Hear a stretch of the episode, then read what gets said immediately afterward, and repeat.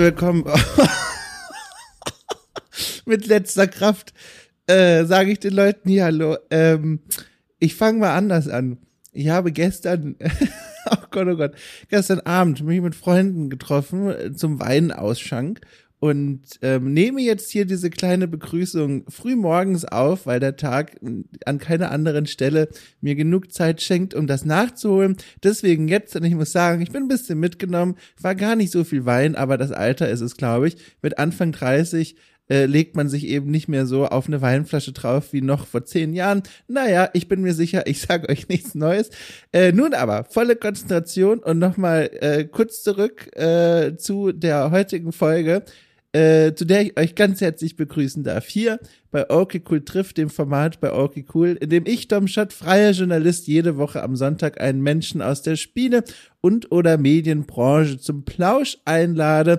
Und genauso war es auch dieses Mal. Ich hatte zu Gast einen Menschen, der in den letzten Monaten verstärkt und immer häufiger auf meinem Bildschirm zu sehen ist, äh, nämlich eine Streamerin, äh, die eigentlich auch noch ganz viele andere Dinge macht, aber vor allem auf Twitch sehr aktiv ist und dort nicht mit den klassischen Gaming-Themen, sondern aufklärt und spricht über gesellschaftskritische Phänomene, Themen, Problemstellungen. Es geht um Gewalterfahrung, Sexismus, vegane Ernährung, Arbeitsbedingungen bei Amazon und Co. und vieles weitere. Und für diese Themen und Gespräche lädt sie sich Expertinnen und Experten ein. Es hat auch ursprünglich mal ganz anders angefangen, dass sie gemeinsam mit ihrem Live-Publikum Reportagen angesehen und längere Artikel und Studien gelesen hat. Ein ganz ungewöhnliches Programm, was aber ein super spannendes und auch wichtiges und relevantes ist. Und das wird von ihrer Zuschauerschaft auch fantastisch angenommen, wie es scheint. Und die Person, die ich meine, heißt mit bürgerlichem Namen Kim Adam, ist aber wohl den meisten von euch bekannt eher als Freiraumreh. Ein ganz spannender Nickname, über den wir auch sprechen werden, aber nicht nur das. Wir sprechen äh, über ihre Anfänge auf dieser Plattform, wie es eigentlich ist mit äh, solchen Themen, die ja, wie gesagt, etwas ungewöhnlicher sind für die Plattform, äh, Sponsoren zu finden, Menschen, die all das mitfinanzieren, neben den Zuschauerinnen und Zuschauern, wie sie es schafft, sich selbst eine Motivation für diese Themen zu behalten und was sie für das Jahr 2023 plant. Wie immer gibt's noch viele weitere Themen, über die wir gesprochen haben, äh, aber das ist die kleine Auswahl, die ich euch jetzt schon zur Verfügung stelle, will ja auch nicht zu viel verraten. Und muss euch sagen, das war wirklich ein tolles Gespräch. Ich habe vorher noch nie mit Kim persönlich zu tun gehabt und sie wirklich nur über den Bildschirm verfolgt, aber es stellte sich heraus, wir haben, also sage ich einfach mal für uns beide, wir haben sofort geklickt. Es war ein super angenehmes Gespräch, wir waren sofort drin. Äh, was umso erstaunlicher war, weil ich tatsächlich, äh, ich sag mal, mit kleinen Startschwierigkeiten aus einem ganz besonderen Grund in dieses Gespräch gestartet bin. Und was es damit auf sich hat, äh, darüber äh, werde ich jetzt hier direkt zu Beginn unserer Aufnahme sprechen. Und damit wünsche ich euch einfach mal viel Spaß mit dieser äh, mit diesem Gespräch zwischen Kim Adam alias Freiraumreh und mir. War eine große Freude und ich danke euch äh, bei der Gelegenheit, dass ihr eine weitere Moderation, Anmoderation von mir ausgehalten und durchstanden habt.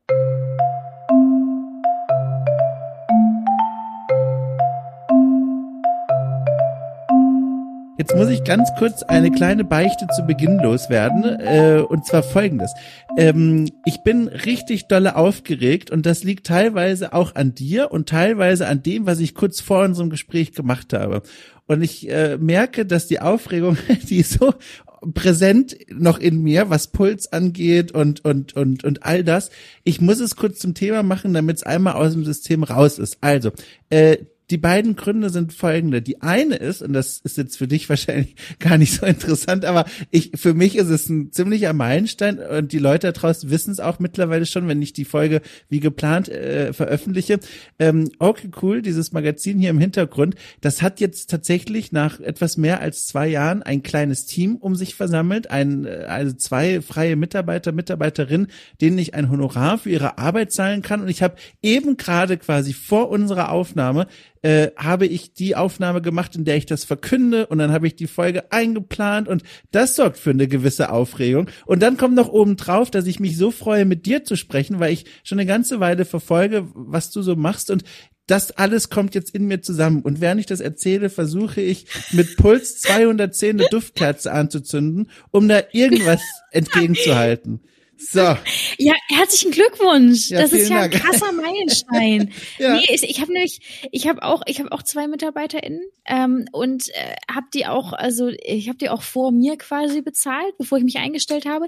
Und ich hatte diesen Meilenstein sehr ähnlich, den du jetzt hattest, habe ich mich quasi letztes Jahr, Ende letzten Jahres ja, stimmt nicht ganz. Also äh, im, im November war klar, dass ich mich selbst auch jetzt anstelle und kriege quasi jetzt zum Januar mein erstes Gehalt. Wahnsinn. Also ich fühle das sehr mit dir. Es ist krass, oder? Es fühlt sich richtig, richtig gut an. Einfach. Es ist sehr aufregend. Man, man, also äh, bei mir sind es ja jetzt äh, wirklich ja nur bezahlte Aufträge, noch recht wenige im Monat, aber nichtsdestotrotz hat man plötzlich das Gefühl, um Gottes Willen, man trägt die Verantwortung für diese Ja. Menschen. Und in meinem Fall ist es ja, Ja. wirklich ja Quatsch, weil die sind ja nicht von mir finanziell abhängig oder so zum Glück. Aber trotzdem hat man das Gefühl, als wäre man jetzt dieser menschgewordene Stall, unter dem die Menschen Zuflucht suchen. Vor dem Regen, vor der Welt. Und ich hoffe, als Stall einfach stabiles Dach zu haben. Ja, Oh je. ich, ich fühle das, ich fühle das komplett. Ich habe diese Verantwortung auch mittlerweile für zwei Menschen und ähm, man, man, man schimpft sich dann irgendwie äh, äh, der Arbeitgeber, also bei, bei Ja. einer eine Festanstellung äh, mit, auf Vollzeit Ach, und äh, Jessin, ähm, der für mich ganz viel Recherche macht, der ist studentische Hilfskraft.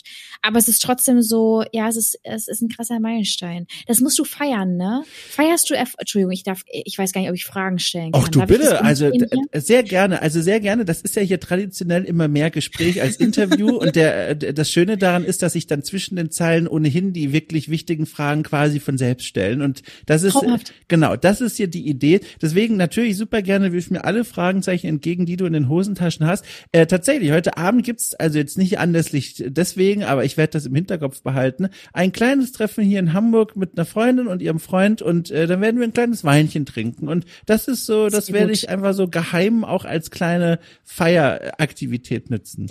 So. Mach das. Das ist ganz wichtig. Man vergisst das irgendwie so, wenn man so die Laufbahn hat und man, man schafft von einem Mal- Meilenstein zum nächsten. Und ich habe den Fehler in den ersten ähm, ja zwölf Monaten, 18 Monate, dann kam Pandemie, dann war sowieso alles scheiße. Ähm, da habe ich vergessen, mit meiner Mitarbeiterin damals noch, waren wir noch zu zweit, so Meilensteine zu feiern. Oh. Und dann hat mir mein Partner zu Hause immer ein bisschen auf die Finger geklopft und hat gesagt, du, das, was ihr gerade leistet, ist krass und ihr müsst auch kleinere Erfolge mehr Ja. feiern, Ja. weil ihr kommt, kommt so in Rush von einem zum nächsten und dann bist du in drei Ja. Jahren ziemlich ausgelaugt. Ja. So das ist ganz wichtig. Ja.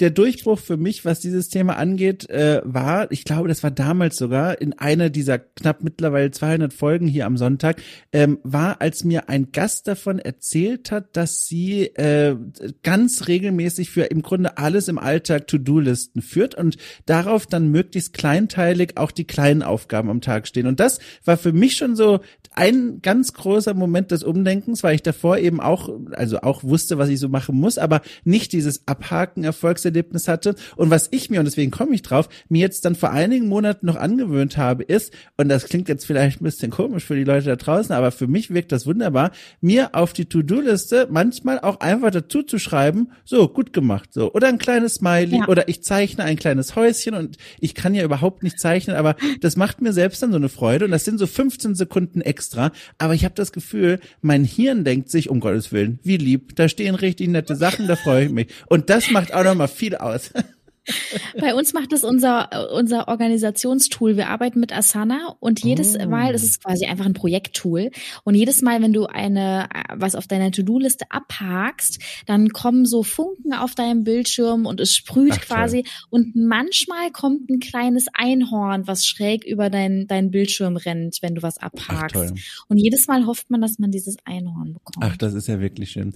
Vielleicht kann ich das auch mal direkt als kleines Sprungbrett direkt hinein in einen Themenpool nutzen, was ich mir auch im Vorfeld dann schon überlegt habe, als ich hier dann gemerkt habe, dass der Puls so langsam den vierstelligen Bereich erreicht.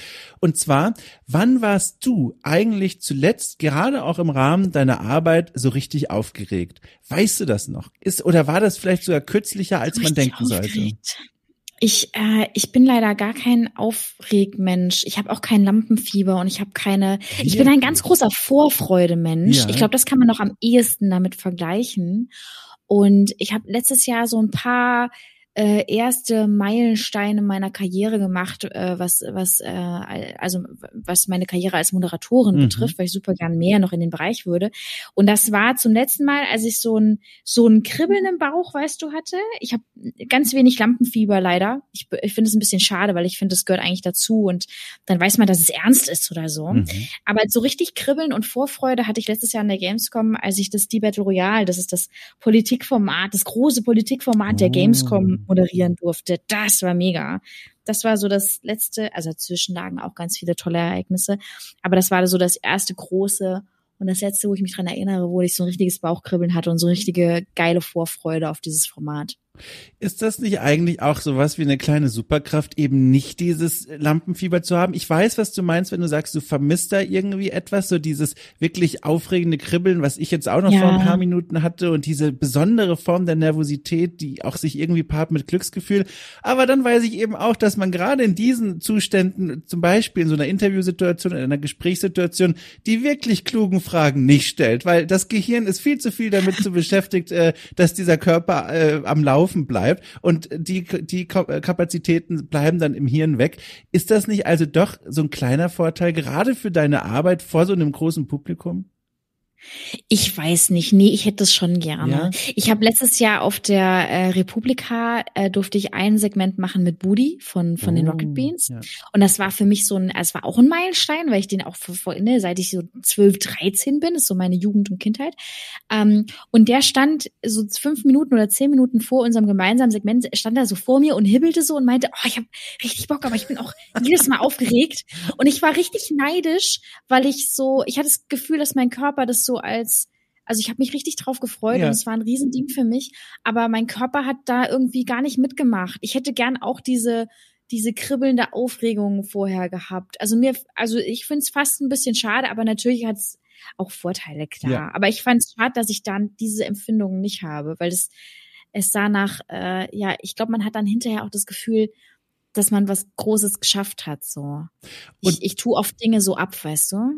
Und das war tatsächlich, soweit du dich zurückerinnern kannst, schon immer so? Fragezeichen. Also du ja, warst schon ja, immer schon. so, Wahnsinn. Also es gab auch, ja. das ist ja interessant. Das habe ich auch so noch nicht gehört ich habe auch, ich war auch die Schülerin, die quasi am Ende des, äh, des Schuljahres immer nach Referaten gebeten hat, weil die mir am einfachsten gefallen sind, um meine Note aufzuwerten. Das ja. heißt so, die letzten sechs Wochen vom Schuljahr, keiner hat mehr aufgepasst, nur ich habe Referat für den einen Lehrer gehalten, um meine Note zu verbessern. Nicht, weil ich eine Einserschülerin war, sondern weil ich eher so eine Zweier-, Dreier-Schülerin war, um irgendwo noch mal eine bessere Note zu bekommen. Aber mit den Referaten, da sind wir äh, wieder, wie sagt man denn, unterm gleichen Stern geboren, keine Ahnung. Das fand ich auch immer immer ganz toll. Ich hatte da immer übrigens, das äh, führt jetzt auch weit weg, aber ich glaube, ich habe das noch nie irgendwo erzählt. Das ist jetzt auch nicht besonders brisant, aber jetzt kann ich es mal kurz loswerden. Es gibt diesen Film, jetzt muss ich mal kurz nachgucken, äh, ob, ob der wirklich so heißt. Ja, tatsächlich. Ähm, der Da Vinci Code, Sakrileg, ne, ja. die Verfilmung dieses berühmten Buchs 2006 habe ich gerade gesehen. Und da spielt Tom Hanks äh, eine ganz zentrale Rolle von diesem äh, Professor Menschen, der sich da mit Symbolen wissenschaftlich auseinandersetzt und da dieser äh, seltsamen Verschwörung Verschwörung im Vatikan auf der Spur ist. Und da gibt es in diesem Film eine Szene, in der hält er einen Vortrag über äh, quasi das Sprichwort, ein Bild sagt mehr als tausend Worte. Und dann ist die Frage, aber welche Worte? Und äh, dieser Vortrag ist typisch Hollywood eben super natürlich nur kurz angerissen, sehr zugespitzt, dramaturgisch auch völlig überhöht. Aber ich fand das ja so inspirierend als Teenager. Dann habe ich das gesehen, dachte mir, okay, jedes Referat muss einfach so cool sein, ab sofort von mir. Und da habe ich eine wahnsinnige Leidenschaft für Referate entwickelt und das hat mich bis heute nicht losgelassen. Äh, das musste ich mal kurz erzählen. Also all jene, die gerade Muße und YouTube zur Hand haben, einmal mal googeln, äh, The Da Vinci Code äh, Symbols oder sowas und dann sollte eigentlich ja. dieser kleine Talk da schon aufploppen und das war einfach toll. Das war einfach toll. Habe ich gelesen, das Buch. Es war eins meiner, naja, nicht meiner ersten jetzt nicht, aber äh, in meiner Jugendzeit, Sakrileg und die ganze, die ganze Dan Brown-Reihe. Ja. Äh, mit, mit, mit Illuminati und Co. Großartige Bücher, by the way. Auch. Apropos Vergangenheit, das ist jetzt, glaube ich, ein guter Zeitpunkt auch für mich, um mal das Ganze von hinten aufzurollen, weil du bist mir jetzt begegnet, wie ich glaube, auch vielen Menschen da draußen, äh, zuerst als Person, die auf Twitch super aktiv ist und, und auch eigentlich zumindest für meinen Konsum auf dieser Plattform sehr ungewöhnlich über sehr gesellschaftskritische Themen spricht, Talkrunden organisiert, sich viel auseinandersetzt mit den Themen dieser Welt da draußen. Und ich fragte mich die ganze Zeit, wie ging das eigentlich los? Ich habe mal versucht, so ein bisschen die Recherche-Griffel auszustrecken und habe zum Beispiel rausgefunden, und ich hoffe, das stimmt auch, dass dein Quitsch, äh, Quitsch, guck mal, da ist es nämlich, da ist es, ich sag's dir, bin immer noch aufgeregt, mein Gott, also, dass der Twitch-Kanal äh, 2015 von dir eröffnet wurde, was vielleicht für ja. uns ein kleiner Punkt ist, um mal anzufangen und zu fragen, 2015, was war da los in deinem Leben, dass du gesagt hast, so, auf Twitch mache ich mir jetzt einen Kanal auf? 2015 habe ich mein Studium geschmissen. Oh Gott, es, äh, eine, es war eine sehr bewegte Zeit. Ich hatte sehr viel Zeit und äh, wenig Geld und habe damals schon Twitch geschaut, bin damals sehr überstützt mit meinem Ex-Freund damals äh, nach Köln gezogen mhm. ähm, und habe dann nichts zu tun gehabt und habe dann gesagt, okay, ich probiere es mal mit Stream, äh, hobbymäßig. Ne? Also es war nie, ich hatte damals nie den Anreiz, das irgendwie beruflich zu machen und habe damals angefangen, noch unter einem ganz anderen Namen übrigens. Also der Kanal wurde zwischenzeitlich auch einmal umbenannt ähm, und habe angefangen mit Minecraft. Ich hatte eine sehr sehr junge Community. Also meine jüngste Zuschauerin war acht. Wow. Ähm, ähm, wow. Ich habe hab einen kompletten Wandel mitgemacht, genau. War eine coole Zeit, aber auch sehr anstrengend. Eine sehr mh, mm, kommunikative Community, die sehr viel ja sehr viel von mir gefordert hat, würde ich mal, würde ich mal so behaupten. Kannst du das ein bisschen und, noch konkreter formulieren? Also was bedeutet ja, das? das ist einfach, das ist einfach. Ich schau, ich hatte früher eine Zielgruppe, die war zwischen, ja, so die die Main Community war so um die ja 14, 15. Ja äh, viel drunter, viel drüber, ähm, aber maximal bis 18. Also eine super, super junge Zielgruppe, die in ganz anderen Lebensrealitäten steckt, die gerade Probleme mit den Eltern haben, mhm. die äh, noch in der Schule sind, äh, vielleicht sogar sich schon Gedanken machen, was sie mal werden wollen oder noch ganz andere pubertäre Probleme haben. Ähm, das heißt, wir hatten einen ganz anderen Draht zueinander. Ich hatte damals einen Minecraft-Server, ähm, wo ich einen Briefkasten hatte in dem Spiel äh, und die Leute konnten sich quasi Häuser um mich rumbauen. Ich hatte da ein kleines Häuschen und wir waren quasi wie so eine virtuelle Nachbarschaft. und diese sehr jungen Leute konnten mir Briefe schreiben. Also in Minecraft gibt's quasi Bücher, mhm. die du bauen kannst und da kannst du reinschreiben. Und ich hatte einen Briefkasten und habe damals auf YouTube viele Formate gemacht, wo ich nur diesen Briefkastenpost vorgelesen habe. Da waren super schöne Sachen dabei, aber halt auch vieles, ähm, also viele, viele natürlich, wie toll die Community ist und was, aber auch vieles, ähm, ich habe Probleme mit meinen Eltern und so, mhm. so sahen auch meine E-Mails aus. Also es war, ich habe mich sehr viel verpflichteter gefühlt meiner Community gegenüber und hatte auch das Gefühl, dass ich bei vielen so Bindeglied bin, was ich als Streamerin niemals sein darf. Also das mhm. war eine ganz schwierige parasoziale Beziehung, ähm, die da sehr, sehr junge Leute mit mir hatten. Und ich bin sehr froh, dass wir das nicht mehr haben, weil ich das für sehr gefährlich halte. Mhm. Ähm, ja. Wie alt warst du da in dieser Zeit? 24. Hm, okay, also, also tatsächlich, ne, wie du schon gesagt hast, genau, unterschiedliche Lebenswelten. Ich war nur neugierig, wie weit ihr da tatsächlich jetzt auseinander wart. Und was mich natürlich jetzt auch wahnsinnig interessiert, wie hast du denn von dort dann quasi den Absprung ist eigentlich das falsche Wort. Dich davon emanzipiert von dieser Phase und dann diesen neuen Kanal sozusagen mit dem neuen Nickname eröffnet. Also wie hat das denn funktioniert? Weil ich stell's mir nicht einfach vor, eine Community, die vor allem auf diese Art und Weise, wie du es beschrieben hast, an einen heranrückt, auf eine Weise hinter sich zu lassen. Ja, das war so ein schleichender Prozess tatsächlich. Also da war nichts geforst von. Ja. Also ich habe dann äh, angefangen, auch andere Spiele zu spielen. Ich hatte zum Beispiel eine kurze LOL-Zeit, wo ich League gespielt habe wow. äh, und habe dann mehr äh, Variety gestreamt, also bunt gemischt Spiele. Aber das auch nur über so ein Jahr, sag ich mal. Also auch die Minecraft-Zeit war nur ein Jahr. Das war gar nicht so lange. Und dann hat äh, gab es bei mir so im Leben einfach so einen Umbruch. Also äh, ich bin damals sehr viel umgezogen. Ich habe äh, meinen Beruf gewechselt gewechselt, habe quasi neben dem Stream wieder ganz normal gearbeitet im Marketing damals. Ähm, und dann fing es an, äh, dass ich mich privat sehr für Nachhaltigkeit interessiert habe. Äh, damals noch sehr stark für Minimalismus. Das kann ich heute nicht mehr von mir behaupten. ähm, und habe dann ähm, ja privat einfach sehr viel umgestellt. Das war auch so die Zeit, wo ich vegetarisch wurde, wo ich mich sehr viel mit Klimawandel beschäftigt habe und mit Lebensstilen und wie will ich eigentlich leben. Und dann kam so mit mit 25 so der Umbruch, wo ich gesagt habe, so privat will ich gewisse Dinge einfach nicht mehr haben und gewisse Dinge einfach umstellen. Und dadurch, dass man so einen engen Draht zu seiner Community hat, ähm, kann man das auch nicht ganz voneinander trennen. Das heißt, äh, ich habe damals angefangen über Themen, die mich, die neu auf mich reingestürzt sind, äh, die auch mit in meine Community zu tragen. Und dann hat man am Ende des Tages mehr geredet als gespielt. Und dann haben wir, äh, dann haben wir ähm, quasi eigentlich nur noch so Morgentalks gehabt. Mhm. Das hatte ich damals schon. Dadurch, dass ich nochmal gearbeitet habe, sind die Streamzeiten halt sehr viel kürzer geworden. Und dann habe ich eine ganze Zeit lang morgens vor der Arbeit zwei Stunden gestreamt und mehr nicht. Also relativ kurze Streamzeiten gehabt und nur sonntags einen großen Stream.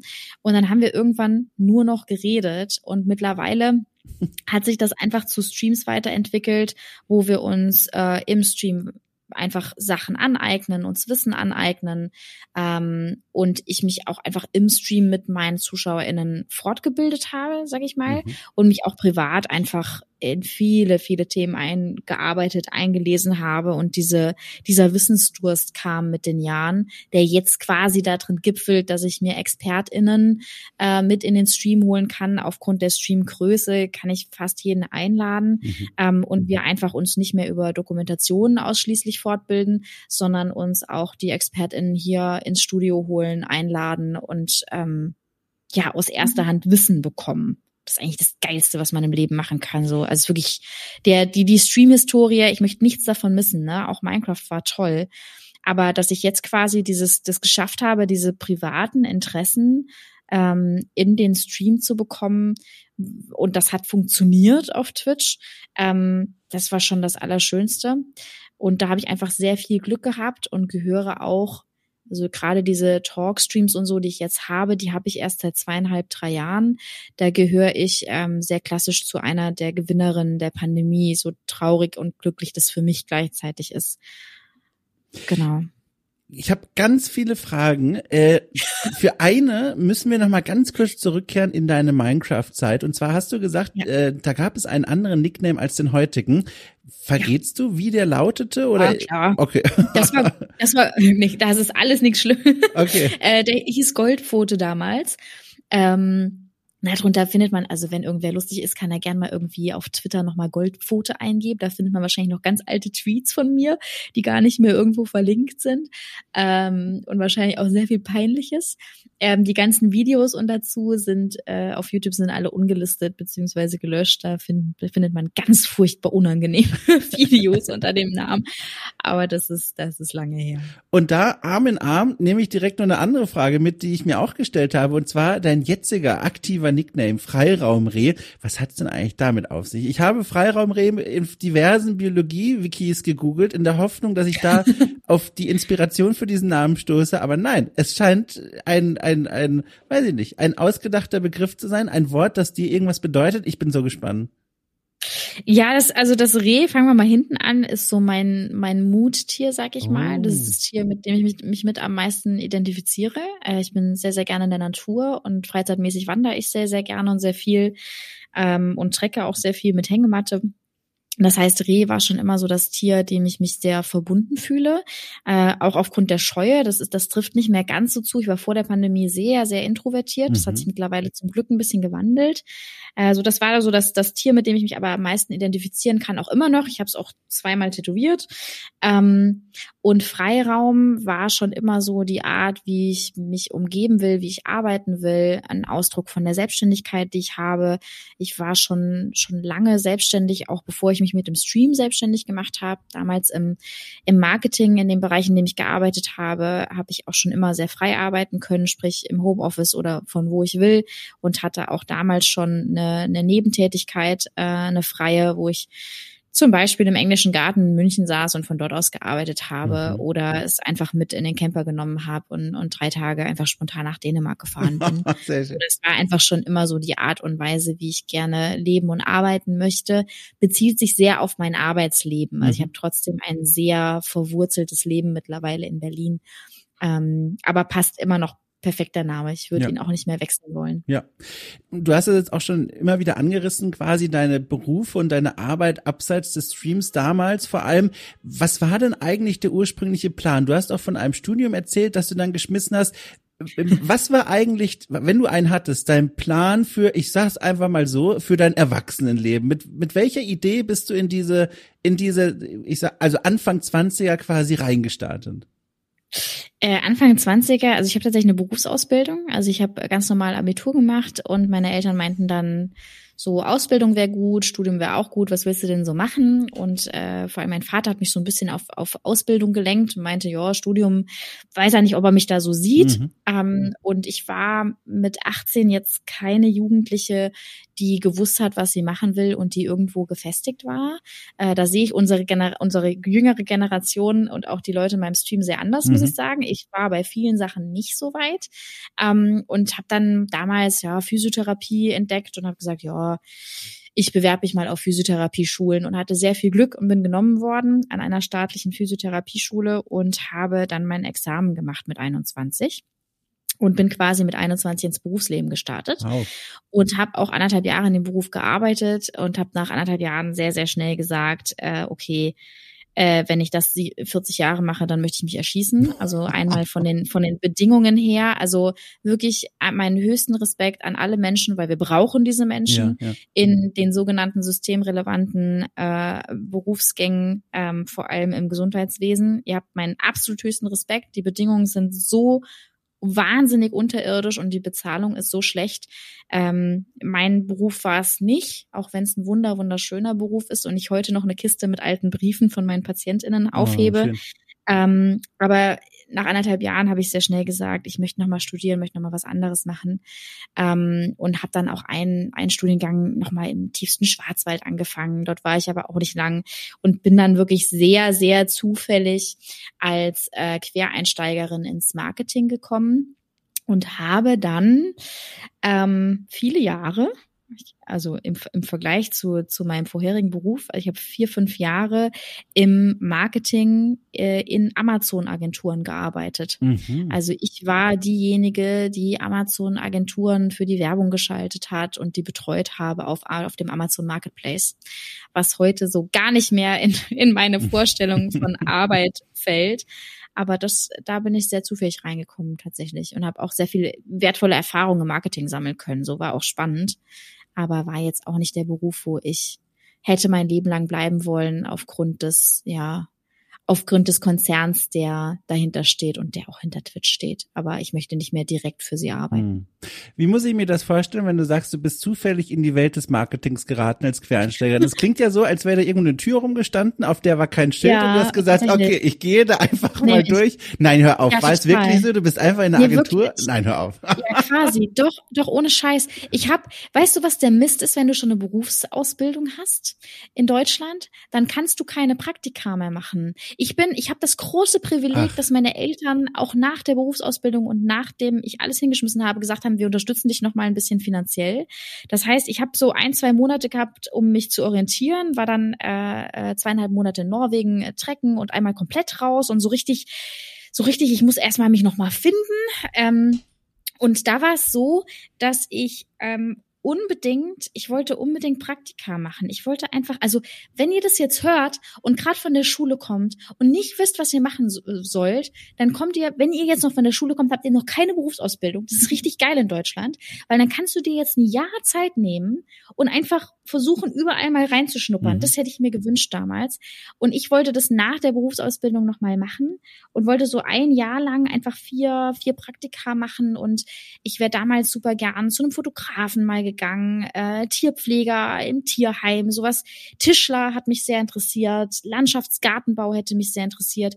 Das geht nicht mehr, wenn du eine Berufsausbildung hast. Dann Krass. brauchst du einen Grund für dieses Praktikum. Mhm. Und da habe ich so gedacht, okay, scheiße, wofür brauchst du ein Praktikum? Und dann habe ich geguckt, na ja, es gibt verschiedene Studiengänge, für die du ein Pflichtpraktikum vorher brauchst. Oh. Da habe ich gedacht, ja gut, okay, wenigstens das. Ich war in Köln, da gibt's den, den Redakteur, da brauchst du ein Pflichtpraktikum in der Redaktion. Da habe ich gedacht, okay, Redaktion, okay. Und dann gab's eine Stellenausschreibung für ein Praktikum in so einer Amazon-Agentur. Ich hatte gar keinen Plan, was das ist. Ähm, bin da reingekommen Und nach drei Monaten haben zwei der wichtigsten Entscheidungsträger bei uns, also mein direkter Chef hat gekündigt nach drei Monaten. Mhm. Und dann habe ich mit einer Freundin zusammen ähm, diesen Bereich quasi mit übernommen. Also habe quasi die Praktikanten wieder angelernt und habe dann ja sehr schnell im Vergleich zu vorher sehr viel Geld verdient. Und mhm. dann bin ich da quasi nach drei Monaten einfach übernommen worden und konnte mein Glück kaum fassen, dass ich, äh, dass ich tatsächlich mal Geld verdiene in meinem Leben. ähm, und bin dann da auch ein paar Jahre geblieben. So, das war also war totaler Zufall und auch jetzt vom fachlichen her wäre ich da jetzt vom inhaltlichen her wäre ich da jetzt nicht geblieben, aber wir hatten so ein tolles Team, es war wie so eine Zweitfamilie, mhm. dass ich da dann auch entsprechend länger geblieben bin. Aber es war wirklich totaler Zufall. Ah, es ist ja wirklich hochinteressant. Und da in dieser Zeit muss dann wohl auch, ich versuche so einen Überblick zu behalten über deine, deine Chronik quasi, äh, da muss ja dann irgendwann auch der Moment reingefallen sein, den du vorhin mal kurz angerissen hast, nämlich diese Entdeckung der Nachhaltigkeit als Thema und irgendwie auch ja. dieser neuen Leidenschaft. Womit, ja. Äh, also wie, wie passierte denn das? Also wie hast du dieses Thema für dich entdeckt und vor allem, Kannst du dir rückblickend erklären, warum das bei dir plötzlich als Thema oder als faszinierende Leidenschaft plötzlich so eingeschlagen hat? Ja, das waren zwei ganz wichtige Aspekte. Ich habe nicht nur in einer Amazon-Agentur gearbeitet, sondern angeschlossen an der Agentur war ein Produkttester-Club. Das heißt, das heißt, du schickst Menschen Dinge und sie bewerten sie auf Amazon. Das ist ein mm. Riesengeschäft, ist auch immer noch. Darüber können wir Stunden reden. Das ist fachlich sehr, sehr interessant. Aber wir hatten wirklich ein Lager und hatten die Ware wirklich da und haben die weiterverteilt. Und äh, diese Massen an an Dingen, wo sich Menschen drauf gestürzt haben, mhm. Fand ich so unendlich absurd, mhm. dass es mir in mir so eine Gegenwehr ausgelöst hat, dass ich zu dem Zeitpunkt so ziemlich alles rausgeschmissen habe, was ähm, was mich belastet hat. Also ich habe ich habe so richtig das Gefühl gehabt, ich brauche zu Hause Luft ja. und habe das an Dingen ausgemacht und habe damals wirklich ganz ganz ganz ganz viel aussortiert und was da noch mit einherging, war, dass ich einfach sehr gerne umgezogen bin. Also ich bin in den letzten zehn Jahren, die letzten drei Jahre sind special, aber ich bin jetzt insgesamt irgendwie 13, 13 Mal umgezogen und habe es, wow. ich habe es geliebt. Ich habe es wirklich geliebt. Ja. Aber du sortierst dann sehr viele Dinge aus, wenn du so oft umziehen musst und hoffst dann, dass du, also ich habe äh, zeitweise meine Umzüge alleine gemanagt, weil du einfach so wenig Zeug hattest dass die quasi in einen etwas größeren Kombi gepasst haben. Also ich, ich war auch kein Möbelfan, ich hatte auch einfach keine Möbel. Ähm, gab Zeiten, wo ich nur so eine dünne Matratze auf dem Boden hatte und das übel geil fand, dass der Rest leer ist. Mhm.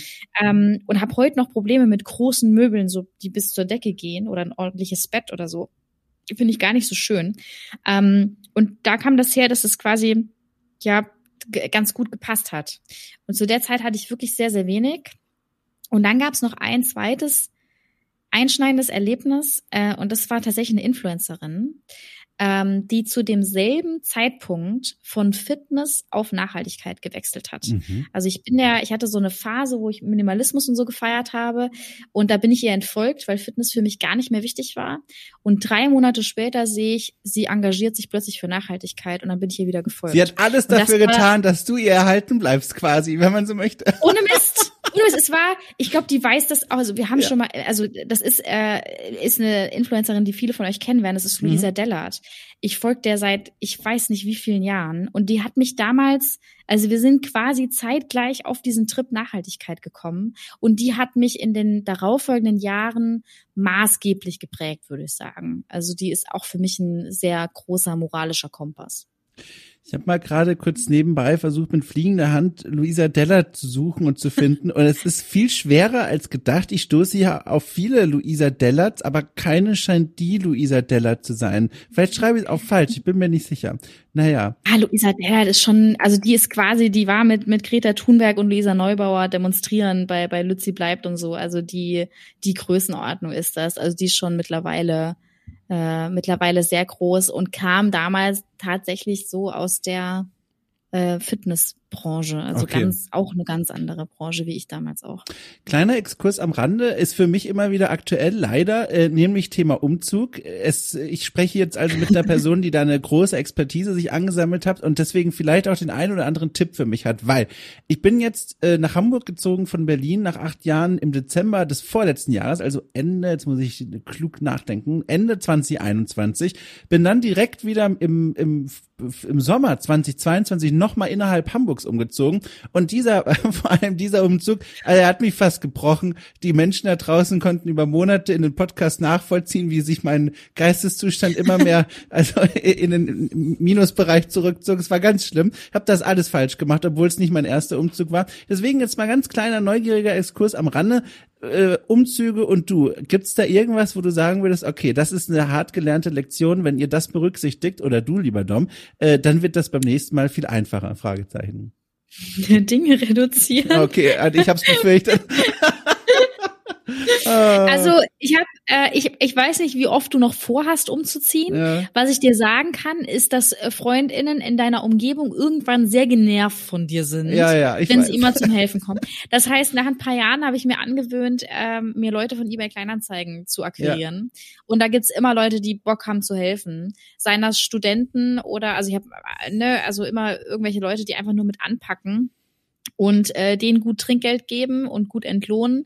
Äh, und dann ist Umzug sehr fix gemacht, weil das sind Leute, die nicht irgendwie noch zum Pizzaessen bleiben und die nicht sauer auf dich sind, sondern die dafür einen kleinen Obolus bekommen und dann ein bisschen mit anpacken. Ich habe da sehr viele sehr nette Leute kennengelernt. Ähm, und so nach dem fünften Umzug haben auch Freunde und Freundinnen äh, berechtigterweise keinen Bock mehr, dir beim Umzug zu helfen. Ja, ich, äh, um das nur kurz noch zu machen, aber das muss ich kurz dir noch erzählen, weil du weißt es dann natürlich noch nicht. Äh, dieser letzte letzte Umzug, da habe ich genau im Grunde das Gegenteil von dem gemacht, was du mir gerade gesagt hast. Da habe ich mir nämlich gedacht, okay, lieber Dom, äh, du machst es jetzt mal ganz anders als sonst. Vielleicht ist es ja genial. Und zwar statt an einem Tag umzuziehen, ziehst du einen Monat lang um. Und der Plan Nein. war gewesen. Und der, Aber warum? Ja, weil denn? ich kam mir so klug vor, weil ich mir dachte, okay, wenn der Stress groß ist, wenn du einen Tag umziehst, muss ich ja die gleiche Menge Stress gleichmäßig verteilen, wenn ich es einen Monat lang mache. Das war die Überlegung von mir. Stellen sich heraus, nö, es ist einfach dann einen Monat lang jeden Tag so viel Stress wie früher nur an einem Tag. Und das war ganz schlimm. Dann bin ich so, weißt du, so jeden Tag habe ich dann immer mal was hingetragen und was abgebaut in der alten Wohnung. Und dazwischen, und das war eigentlich noch das Schlimmste, natürlich auch weiter gearbeitet gearbeitet als als selbstständiger Journalist. Das heißt, äh, dass man hat dann so seine To-Dos abgearbeitet, während um einen herum die Wohnung nach und nach verschwunden ist. Und da kann man sich auch noch fünfmal Smileys in die To-Do-Liste reinschreiben. Irgendwann werden die Tränen diese Smileys wegwischen und du wirst es nicht mehr sehen, weil du denkst, um Gottes Willen, ich kann nicht mehr. Und das war sehr schlimm. Aber ich habe es geschafft. Ich will gar nicht rumheulen. Das habe ich schon lang genug gemacht für die Leute da draußen. Die kennen diese Geschichten schon. Aber dir wollte ich es kurz erzählen. Jedenfalls meine Lektion Lektion dann an alle anderen, du weißt es ja dann schon, zieht nur einen Tag lang um. Das reicht vollkommen. Ja, das ist das, das war ja ein riesiger Trugschluss, dem du ja. da unter, unterlegen hast. Das Aber ist ja Wahnsinn. Ja. Das, nein, mach das nicht. Hör nee, nicht auf Dom. Das war schlimm. Naja, okay. Äh, zurück zu dir. Oder vielleicht sogar zurück zu dir und der Gegenwart jetzt aktuell. Ich habe schon gesagt, was du auf Twitch machst und hoffentlich auch in der Anmoderation nochmal ordentlich erklärt, was genau dein Programm da sozusagen anbietet und wo viel, wo, oh Gott, vor wie vielen Menschen du da regelmäßig interagierst. Jetzt mal eine ganz große Frage. Was ist es eigentlich, was dich zu all diesem Kram motiviert? Also, was ist der Gedanke, wenn du frühs aufstehst und weißt, so, heute geht's wieder los, eine Talkrunde mit einer Expertin meinetwegen zu irgendeinem Thema, das dir wichtig ist. Was ist es, was ist es, was du im Kopf mit dir rumträgst, warum du das eigentlich überhaupt machst? Äh, zum einen Wissenserweiterung. Also mhm. da sind, also es gibt die eine und die andere Seite. Die eine Seite ist die, wo ich Bock habe, mich mit einer Expertin hinzusetzen und äh, zu wissen, dass die, die Dame oder der Herr, wer auch immer da vor mir sitzt, mehr Ahnung hat als ich und mir ein Thema beibringt. Das ist übel geil. Also Horizonterweiterung ist ein ganz, ganz großes Thema. Das ist die, die Seite, wo meine ZuschauerInnen mir egal sind, mhm. wo sie Mittel zum Zweck sind, dass ich, dass ich jemanden einladen kann über meine Reichweite. Und die andere Seite ist, ähm, marginalisierten Gruppen eine Stimme zu geben. Mhm. Also ich habe eine Plattform und habe die Möglichkeit, diese Plattform Menschen anzubieten, die keine haben, aber nicht so privilegiert sind wie ich und was zu sagen haben. Und die das dann auch in einer Audience tun, wo es wo es ankommt. Also ich habe Props an meine Community, ich lobe sie sehr selten, aber ich habe eine Community, die die sehr offen für viele Themen ist, vor allem eben für Menschen, die, die was zu sagen haben, was nach außen tragen möchten. Und ähm, diese Plattform kann ich weitergeben. Ist ein bisschen, ist natürlich auch ein bisschen eigennützig, ne? Man fühlt sich einfach gut dabei. Mhm. Aber meistens haben diese Menschen auch was zu sagen und, und äh, eröffnen Lebensrealitäten, die man selbst nicht kennt. Und man geht einfach anders durchs Leben. Also insgesamt ist dieser Stream ein unfassbares Privileg, nicht nur, dass ich damit Geld verdiene, sondern auch, dass ich Leuten zuhören darf, die entweder mehr Ahnung haben oder mehr Lebensrealitäten haben mhm. oder andere. Und man geht einfach ganz anders durchs Leben. So, das ist das, das empfinde ich als unglaubliches Privileg. Jetzt sind wir auf diese Weise schon wieder sowas wie Geschwister im Geiste, weil die eine der ganz grundlegenden Ideen hier bei Okay Cool war es gerade auch in diesem Sonntagsformat Okay Cool trifft eben genau, was du auch gerade beschrieben hast, nur mit einem etwas anderen thematischen Spin, aber eben auch Leuten eine Plattform zu geben, wo sie von ihrer Arbeit erzählen können, was ihnen im Leben wichtig ist, woher sie eigentlich kommen. Immer mal wieder sind natürlich auch Menschen wie du zu Gast, die viel mehr Leute kennen und die diese Plattform eigentlich gar nicht bräuchten, aber wo trotzdem nochmal spannende Gespräche draus entstehen. Aber dazwischen in der überwiegenden Zahl der mittlerweile fast 200 Folgen sind Menschen dabei, die man so erstmal gar nicht kennt. Und deswegen kann ich das sehr gut nachvollziehen, führt mich aber auch zu einer Frage, die ich mir manchmal stelle. Äh, wie gesagt, ich bewege mich in einem etwas anderen Kosmos. Bei mir geht sehr viel um die Arbeitsrealität in der Spielebranche und wie es eigentlich ist, in dieser Welt zu überleben.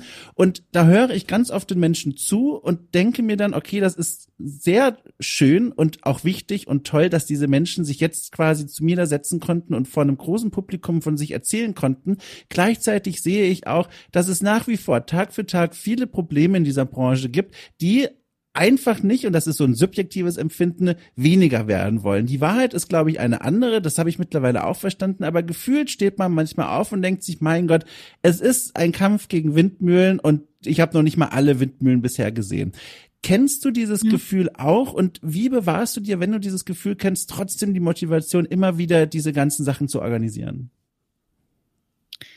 Boah, da machst du ein Riesenthema auf. Ähm ich bewahre mir das, indem ich streame. Also ich habe tatsächlich auf, äh, wir reden da von unterschiedlichen Plattformen, ne? Beschränken wir es mal auf, auf Twitch und Twitter. Mhm. Auf Twitch habe ich die Möglichkeit, äh, sehr klar zu moderieren. Also auf Twitch habe ich einen anderen Anspruch als auf Twitter. Auf Twitch ist es so, dass ich ähm, gewisse Moderationseinstellungen habe. Das heißt, ähm, ich habe einen Follower-Modus drin. Die Leute können erst nach zehn Minuten schreiben. Ähm, das heißt, ich habe schon mal ganz viele Bullshit-Kommentare inklusive Sexismus und Co. Mhm. Äh, meistens weg. Ähm, das heißt, auf Twitch ist für mich ein Safe Space, ein, ein realer Safe Space, äh, wo wir über Dinge sprechen können, die, über die wir sprechen wollen.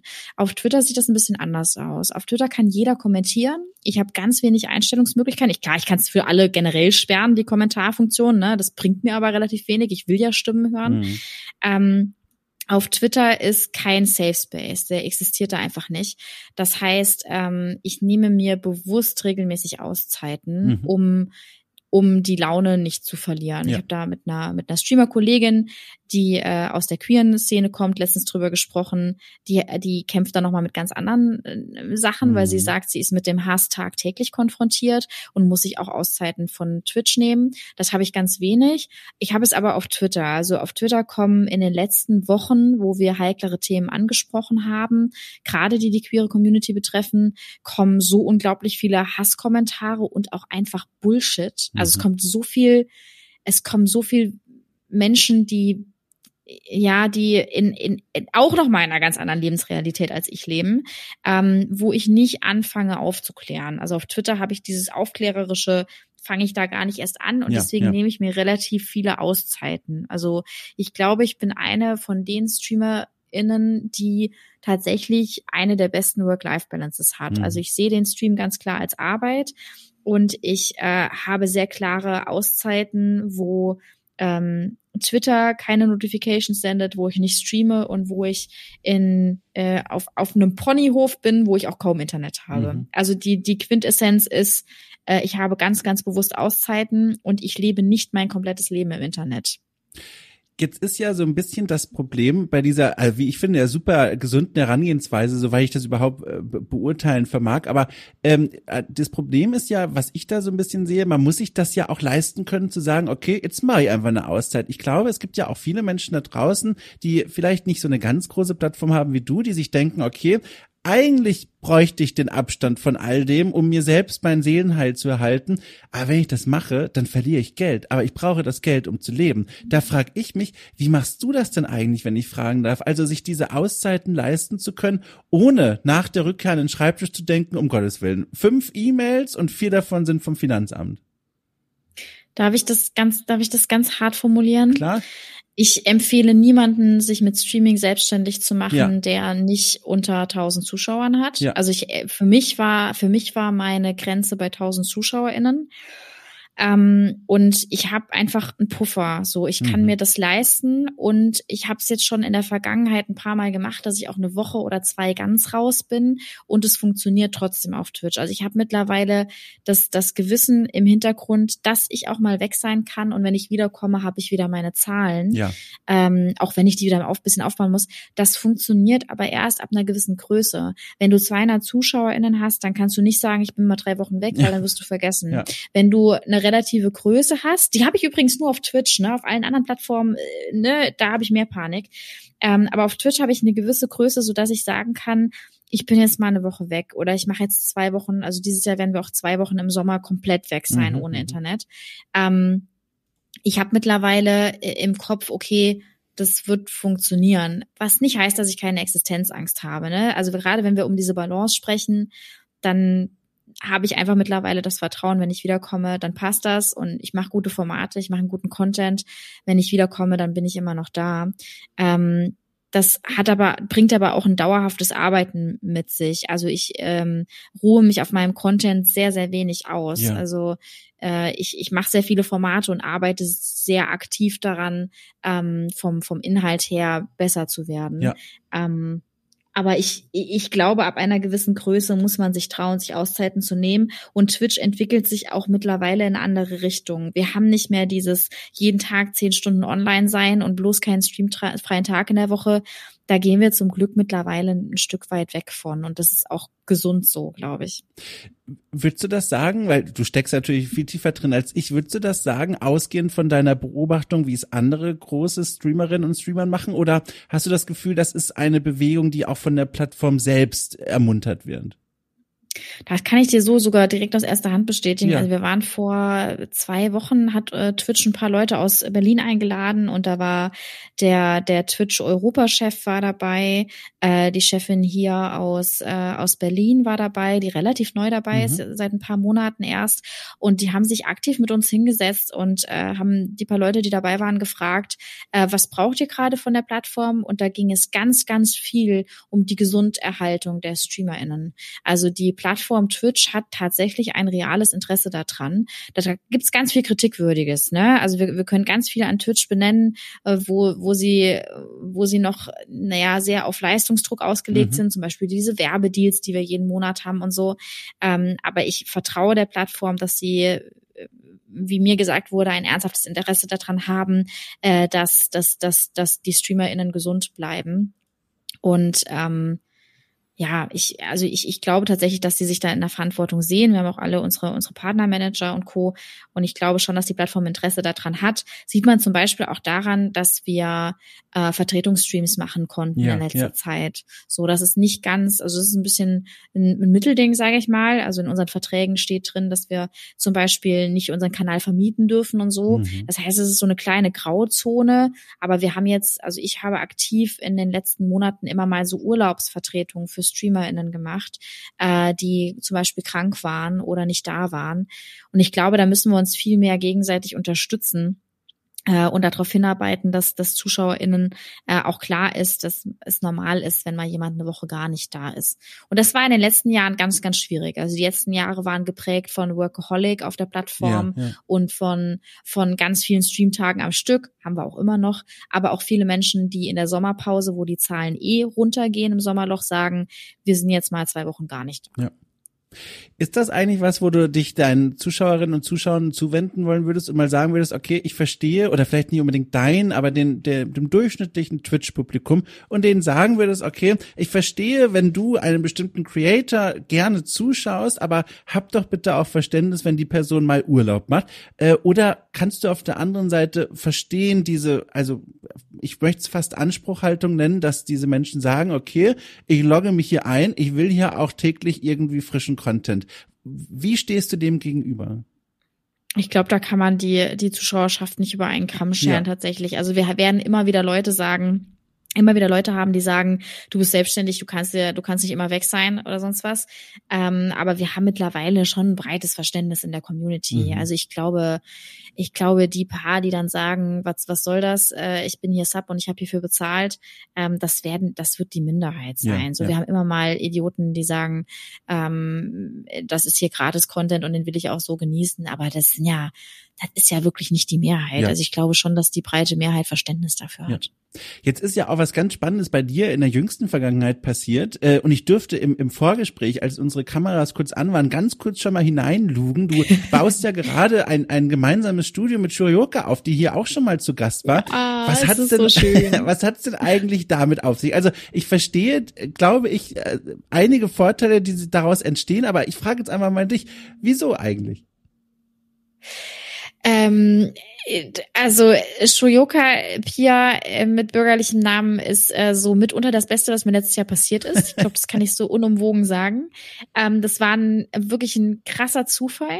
Es ist, oh Gott, ich, wo fange ich da an? Es fing alles an vor ziemlich genau einem Jahr im Januar als ich auf eine Ranch gefahren bin und dort meine kleine Oase gefunden habe und auf Twitter geschrieben habe, hey, wenn jemand in Berlin Bock hat, äh, ich, ich habe da was für Ausgleich.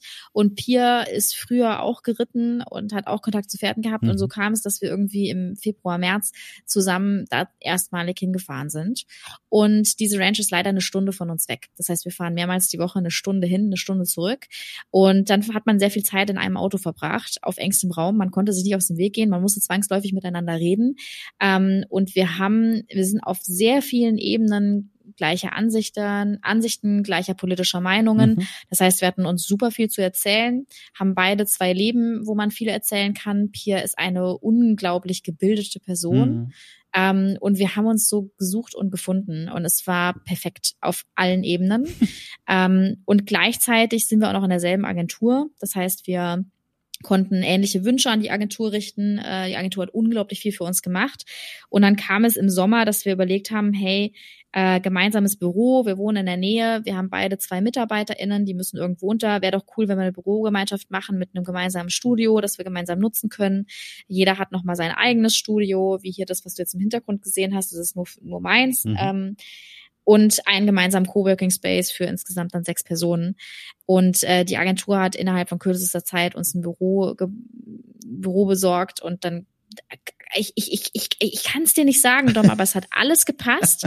Es war, es war all, es waren alles Glückliche zu, also wir passen so perfekt zueinander. Wenn wir uns ineinander verlieben würden, würden wir nächstes Jahr heiraten. Das war wirklich, es war, ich kann es dir nicht erklären, ja.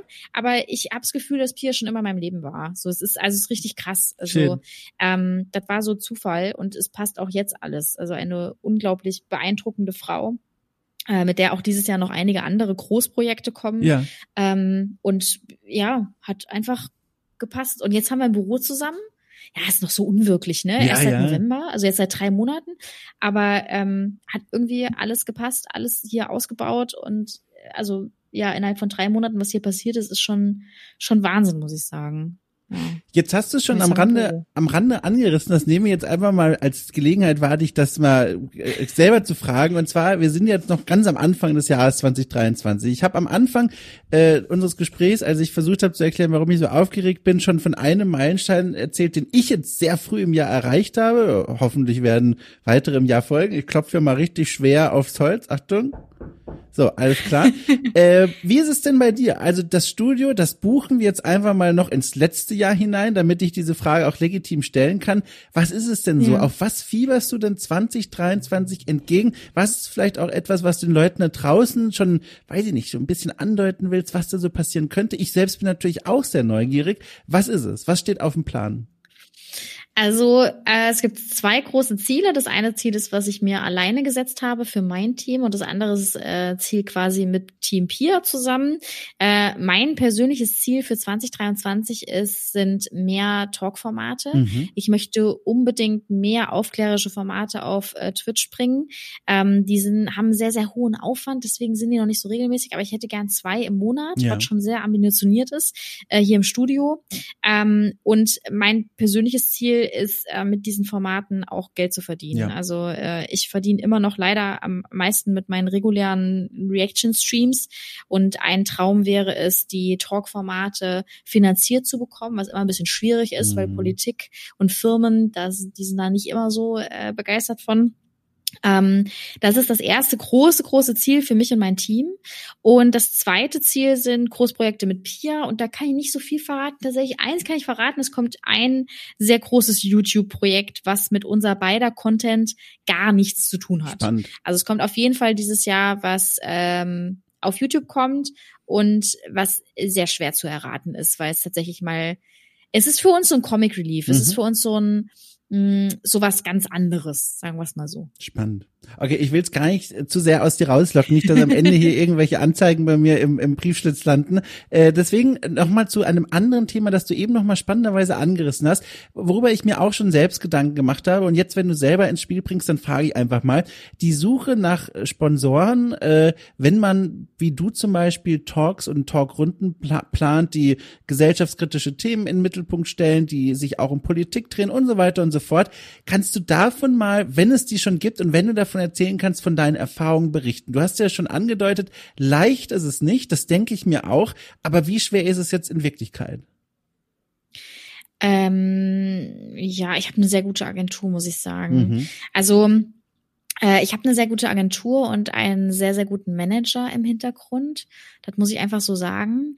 Also ähm, ich, ich kann mein Gehalt und die meiner MitarbeiterInnen zahlen und äh, wir können uns, glaube ich, in den nächsten Monaten auch ein kleines Polster aufbauen. Mhm. Also ich gehöre leider nicht zu denen, die so, die so wirklich die Millionen verdienen. Das sind wirklich nur die, die ganz oben. Das ist ein bisschen schade. Aber ich hätte nichts dagegen, Millionär zu werden, ja. sage ich ganz ehrlich. Was man mit Geld alles anfangen könnte, hätte ich Bock drauf. Ähm, nee, okay, ganz kurz zu, zu, zu Sponsorings und wie finanziere ich mich. Äh, ich habe dauerhafte Partner, wie zum Beispiel Elgato, also ein klassischer äh, Streaming-Equipment-Hersteller, mhm. der, äh, die auch sagen, was du machst, ist cool cool und dich unterstützen wir dauerhaft. Ähm, die sind schon ganz, ganz lange dabei. Das ist aber sehr selten in der Szene. Also man hat selten irgendwie eine Partnerschaft über sechs Monate oder zwölf Monate. Mhm. Ich habe da einfach sehr, sehr viel Glück und habe auch noch so Partner wie Löwenanteil, die mich auch monatlich unterstützen. Die äh, shoutoute ich quasi on-stream und habe äh, ein Panel drin und einen Link dahin. Äh, das sind so ein, zwei Partner, die ich dauerhaft habe. Darüber hinaus habe ich sehr, sehr viel Glück, dass wir in der Agentur engagierte Menschen haben, die auch Marken für mich neu anschreiben. Mhm. Das machen sehr wenige Agenturen Agenturen, die, weil die Erfolgsquote ist sehr, sehr gering. Bei den meisten Agenturen läuft es so, dass äh, einfach Anfragen reinkommen von Marken, beziehungsweise halt ganz viel Gaming-Hersteller und die Leute verdienen ihr Geld über Placements, wie eine Pia zum Beispiel. Ja. Das fällt bei mir leider komplett weg. Das heißt, äh, bei mir ist es so, dass die Agentur sich bemüht, mir auch direkte Werbepartner zu suchen, zum Beispiel eine große Kooperation mit mit Fritz Cola. Das dauert dann ein halbes Jahr, ist für die Agentur sehr wenig äh, sehr wenig äh, lohnend, für mich halt schon. Und da habe ich jetzt mittlerweile auch ein, zwei kleine Marken wie Holy Pit, die machen nachhaltiges Deo. Mhm. Ähm, und ja, ich werde immer wieder auch Marken aufnehmen müssen, die nicht ganz nachhaltig sind, wie zum Beispiel Technikhersteller mhm. oder äh, Marken, die ganz andere Sachen machen. Äh, zum Beispiel eine, eine Revenue-Plattform, wo man für, für Käufer halt noch Geld generiert, klassisch Payback oder Schub. Ähm, die sind nicht sonderlich nachhaltig, die finanzieren halt den Stream mit. Und darunter streue ich immer wieder Wunschpartner ein, ähm, die nachhaltig sind, wie zum Beispiel die Tomorrow Bank hatten wir letztes Jahr mhm. auch mit dabei. Ähm, ja, aber das läuft bei mir komplett über die Agentur, zum Glück, weil das ist so aufwendig. Äh, die nehmen sich quasi einen kleinen Share ähm, und äh, der, der Rest fließt äh, auf unser auf unser Konto. Ähm, Und die nehmen mir sehr viel Arbeit ab. Also es ist tatsächlich ein Thema, um das ich mich sehr wenig kümmere. Bis auf zwei Meetings die Woche mit meinem Manager läuft da sehr wenig. Und worüber ich auch mal Geld verdiene, was mittlerweile auch echt einen Großteil ausmacht, äh, sind Moderationsjobs. Ähm, ich habe letztes Jahr quasi erstmals meiner Agentur gesagt, ich würde gerne mo mehr moderieren. Ähm, und darüber habe ich letztes Jahr tatsächlich auch, äh, auch einiges, einiges verdient. Und dieses Jahr sieht es auch wieder ganz gut aus. Ach, also gerade Messeveranstaltungen, das macht auch wirklich Spaß, muss ich sagen. Also das ist schon, das ist schon sehr cool, dass der Bereich auch eigentlich relativ gut läuft. Ja, cool. Genau. Ich freue mich vor allem auch für dich. Also erstmal vielen Dank für die Einblicke. Äh, ich freue mich auch für dich, dass du da offenbar sehr wenige Kompromisse eingehen musst, was die Wahl der Sponsorpartner. Warum sage ich eigentlich immer Sponsorpartner? Ich glaube, ich weiß nicht, was das ist. Also der Sponsoring-Partner, ähm, was das angeht, weil ich glaube, da kann man sich zum einen auch sehr schnell selbst unglücklich machen, wenn man so ein bisschen darauf achtet, ja. mit wem man eigentlich zusammenarbeitet. Und dann natürlich davon abgesehen, äh, hakt es natürlich auch an der Glaubwürdigkeit, wenn man über bestimmte Themen spricht, aber dann hat man, weiß ich nicht, jetzt mal Worst Case Nestle äh, als als ja, Werbepartner ja. darum, weißt du? Ja. Und, und deswegen, das sind ja zwei gigantische Fettnäpfchen, in die man laufen kann, laufen muss und du bist drum rumgekommen, wie es scheint. Und das freut mich ja sehr. Das ist ja eine super gute Sache.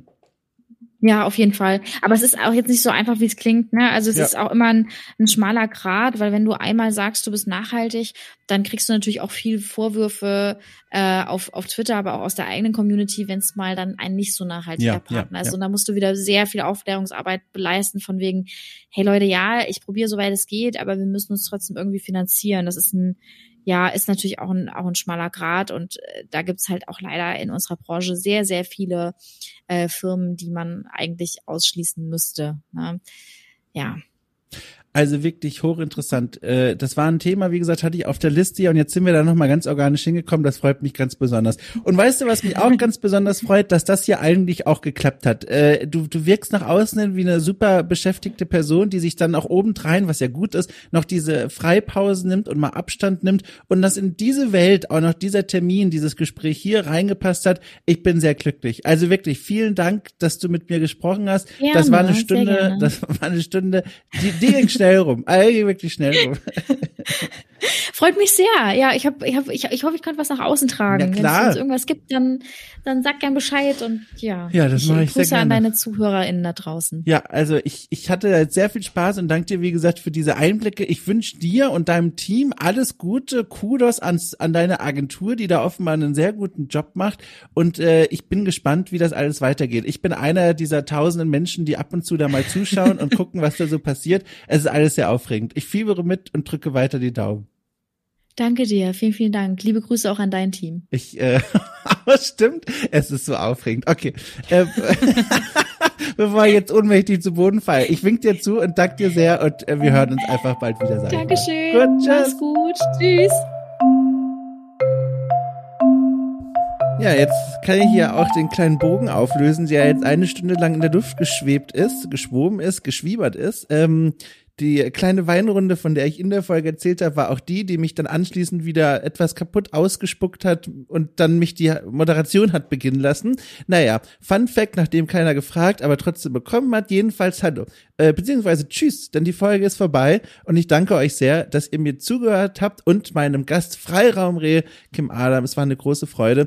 Und äh, falls ihr das genauso seht, dann lade ich euch herzlich dazu ein, okay, cool mit Bewertungen zu bewerfen auf Apple Podcast, auf Spotify. Das sind nur ein paar wenige Klicks, mit denen ihr mir aber auch wahnsinnig viel helft und diesem Podcast-Magazin sowieso. Und außerdem noch der kleine Hinweis, ihr könnt okay auch finanziell unterstützen auf Steady für knapp fünf Euro im Monat. Das ist nicht allzu viel Geld. Beschaltet ihr eine ganze Reihe an Premium-Podcasts frei, die sich drehen um spielkulturelle Themen mit einem besonderen Fokus auf die deutsche Spielebranche. Äh, etwas, was es bei anderen Magazinen in dieser Form nicht gibt. Vielleicht wollt ihr einfach mal reinschauen. Alles in der Folgenbeschreibung verlinkt. Ich danke euch sehr nochmal für eure Aufmerksamkeit. Wir hören uns wieder nächste Woche am Sonntag oder zu jeder anderen Tages- und Uhrzeit, je nachdem, wann ihr auf den tollen Play-Button draufdrücken wollt. Ich klinke mich aus, nehme mal ein kleines Wässerchen zu mir und wünsche euch einfach eine schöne Zeit. Tschüss!